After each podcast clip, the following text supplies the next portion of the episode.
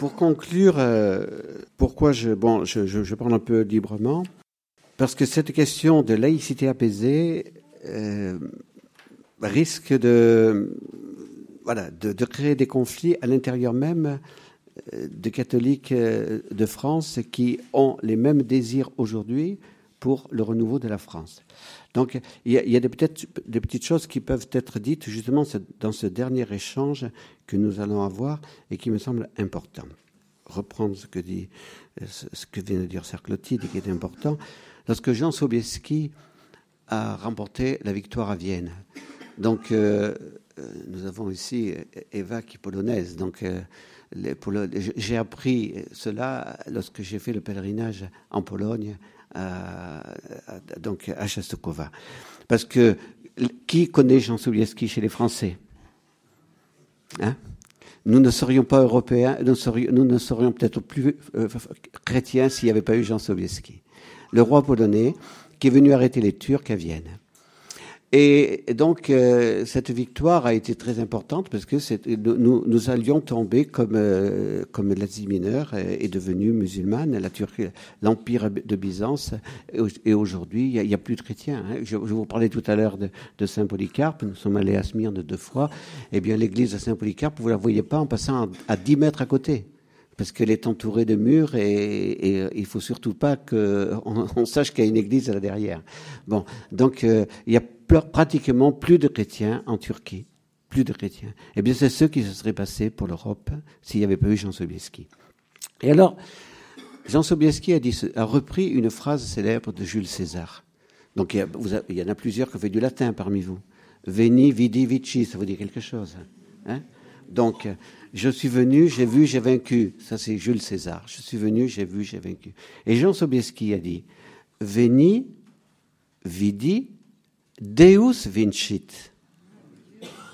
Et Jean-Paul II a rappelé cela lorsqu'il il, est allé en Pologne et qu'il a, il a, voilà. Donc, ce qu'a dit, ce que vient de dire Sœur Clotilde est là.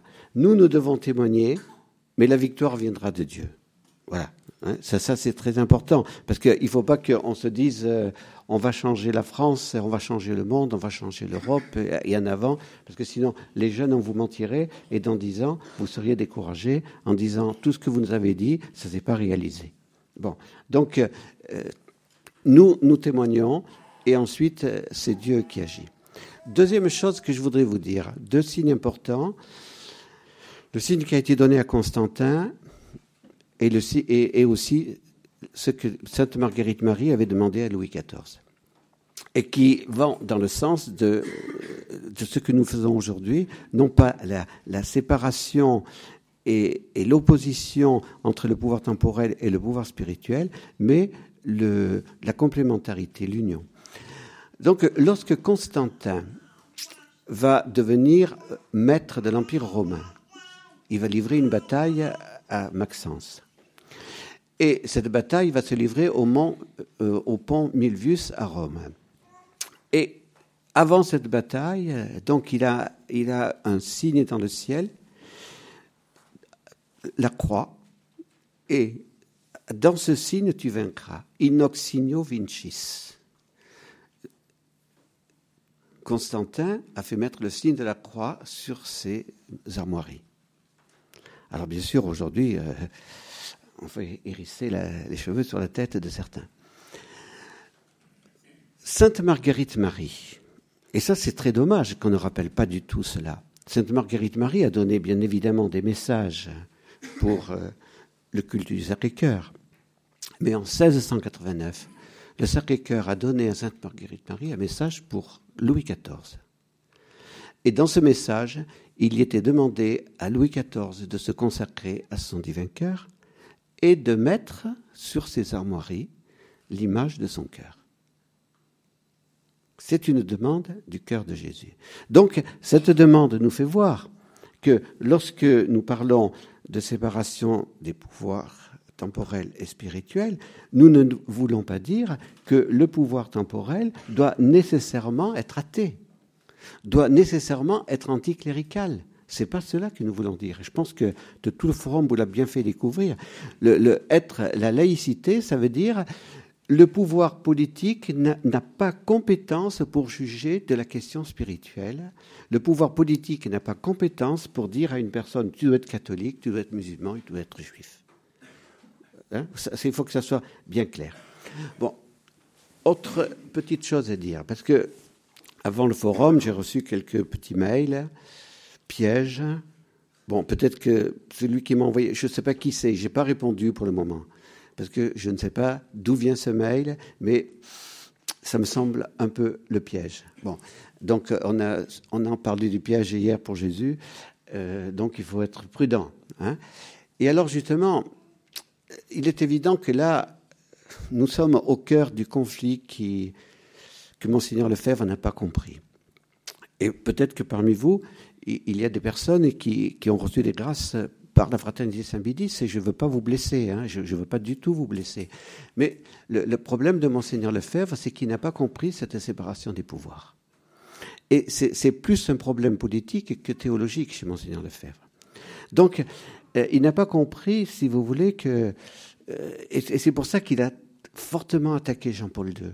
Que c'est triste de penser qu'aujourd'hui, des, catholiques qui ont des valeurs, et qui ont des valeurs, et, je reconnais, et, il faut reconnaître ces valeurs. Ils ont les valeurs, mais, mais pourquoi s'acharner contre cette canonisation de Jean-Paul II Jean-Paul II, bien évidemment, il avait ses défauts comme tout, comme tout être humain. Hein, comme, comme Benoît XVI, comme le pape François, comme tous. Bon, on peut toujours trouver des défauts chez tout le monde. Bon, et, mais, Jean-Paul II a servi le Christ, il a servi l'Église. Et donc il faut lui faire confiance. Et si il y a parmi vous des gens qui, sont avec la fraternité Saint-Pédis, je vous dis, je vous lance pas la pierre, je vous dis, faites confiance à Jean-Paul II, faites confiance à Benoît XVI.